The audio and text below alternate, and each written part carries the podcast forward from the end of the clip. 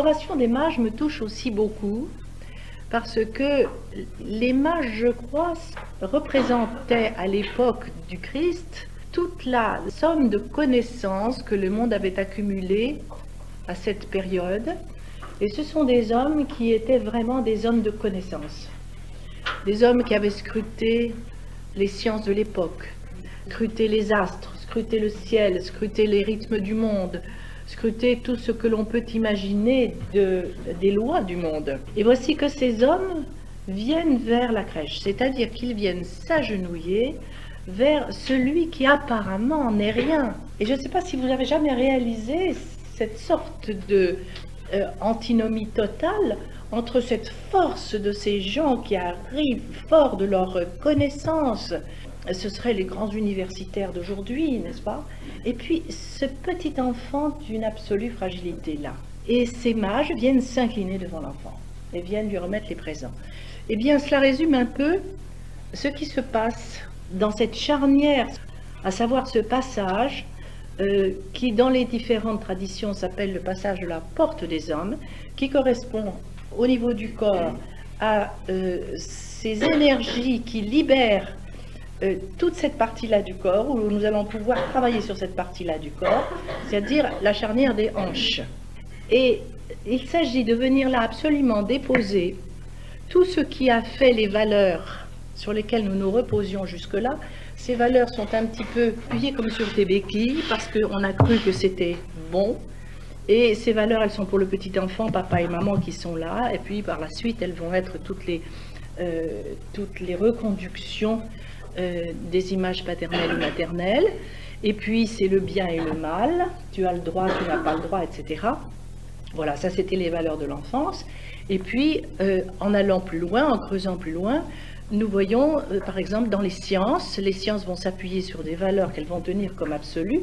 Et puis nous voyons actuellement une chose qui se passe et qui est extrêmement intéressante, à savoir que les sciences savent qu'elles ne peuvent plus se reposer sur les axiomes sur lesquels elles se reposaient jusqu'à présent, et qu'elles sont obligées de mettre en place euh, de nouvelles valeurs qui les emmènent vraiment à l'heure actuelle vers la métaphysique, n'est-ce pas? Car euh, toutes les sciences physiques, euh, astrophysiques, biologiques, etc., sont en train de s'ouvrir à l'indicible.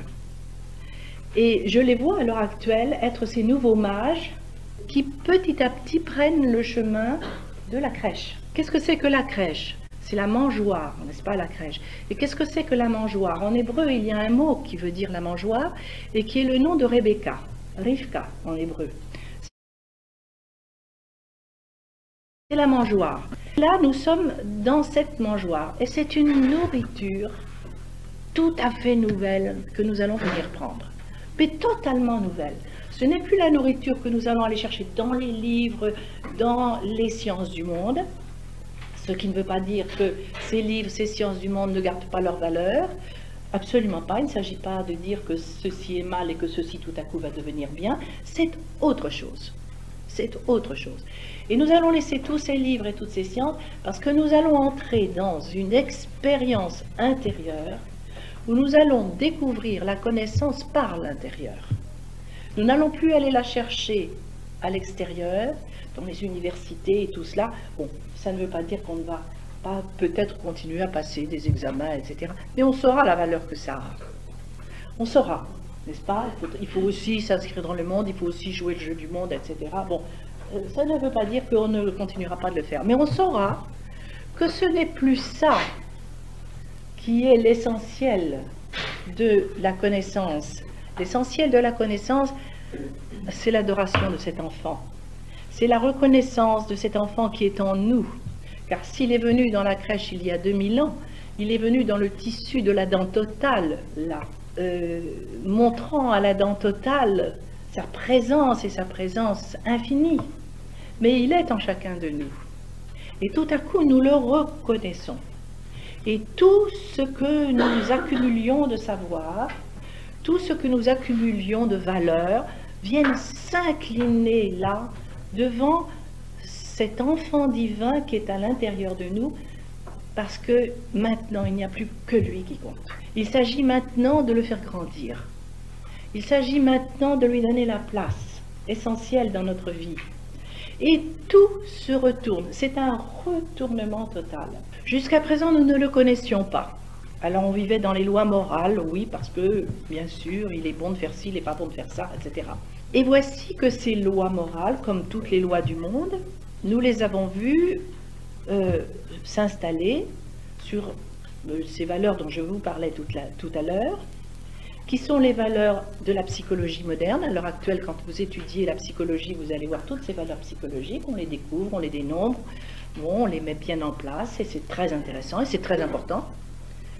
Et puis, euh, nous allons voir toutes les lois civiques, euh, toutes les lois qui font qu'on euh, n'a pas le droit de brûler un feu rouge, que à tel signe il faut faire tel geste, etc., etc. Et toutes ces lois-là sont intégrées et le Christ va le dire, je ne suis pas venu abolir la loi, mais je suis venu l'accomplir. C'est-à-dire que toutes ces lois, pour un peuple comme le peuple juif, ce sera les lois mosaïques, n'est-ce pas, où vraiment chaque geste est absolument ritualisé, compté dans la journée, etc. Bien, euh, tout cela a été intégré, mais maintenant, il faut le dépasser et il faut retourner aux lois ontologiques. Ontos, c'est l'être en grec, c'est-à-dire les lois qui régissent selon des valeurs qui ne sont plus liées à ce que le monde en, a cru, si vous voulez, mais qui sont liées à celles qui, sont mises en place dès la création pour ordonnancer la création et lui permettre de s'accomplir. C'est ça les lois ontologiques. C'est les lois créées par Dieu et celles-là qu'on ne peut pas enfreindre. Vous pouvez brûler un feu rouge vous aurez une contravention. Euh, bon, mais euh, ça n'ira pas plus loin, n'est-ce pas? Mais les lois ontologiques, nous ne pouvons pas les enfreindre, parce que ce sont des lois qui sont libérantes, qui nous permettent de nous accomplir. Et si nous sortons de ces lois-là, c'est un peu comme si on sortait un train de ses rails, ben, il ne pourrait pas beaucoup avancer. Loi n'équivaut pas à contrainte lois, au contraire, quand elles sont vraies, elles sont libérantes. Et c'est un peu ce qui fait d'ailleurs le grand malentendu au sujet des fameux dogmes. Quand on dit que quelque chose est dogmatique, alors on entend par là que c'est la contrainte, que c'est l'aliénation, etc.. Si nous entendons le mot dogme dans son véritable sens qui est lié à la louange de Dieu, nous nous trouvons exactement dans les rails euh, dont je vous parlais tout à l'heure. en jouant sur le mot rail, qui en hébreu veut dire la vie. Et vraiment, nous sommes dans la vie, en étant dans nos rails, si vous voulez.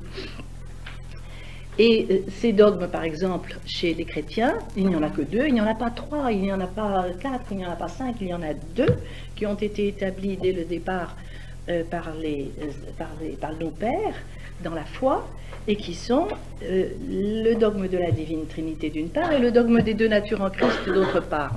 Il n'y a que ces deux dogmes-là qui en soi sont absurdes, aberrants, trois qui est fait un, euh, ces deux natures en Christ alors que nature divine et nature humaine sont complètement incompatibles, sont totalement transcendantes tout à l'autre, et voilà que ces deux natures sont dans le même être. Enfin, on est devant l'absurde, oui, on est devant l'absurde. Et c'est au cœur de cet apparemment absurde que se trouvent les grandes lois du monde. Et c'est pourquoi nos pères nous proposent ces deux dogmes comme étant des nouvelles valeurs sur lesquelles nous allons nous appuyer et dont nous allons voir qu'elles vont nous libérer. Et actuellement, que font les sciences humaines? Elles retrouvent toutes les valeurs trinitaires. Toutes. On va retrouver les valeurs trinitaires au sein de l'atome, on va les retrouver au sein de l'astrophysique. C'est incroyable de voir à quel point nous voyons que ces dogmes, ces lois, elles ne, sont pas des lois qui sont contraignantes, morales, etc., qui aliènent. Elles sont les lois qui structurent le monde. Vous voyez Et voilà ce que nous allons découvrir lorsque nous allons passer cette porte des hommes. Nous allons retrouver les lois ontologiques.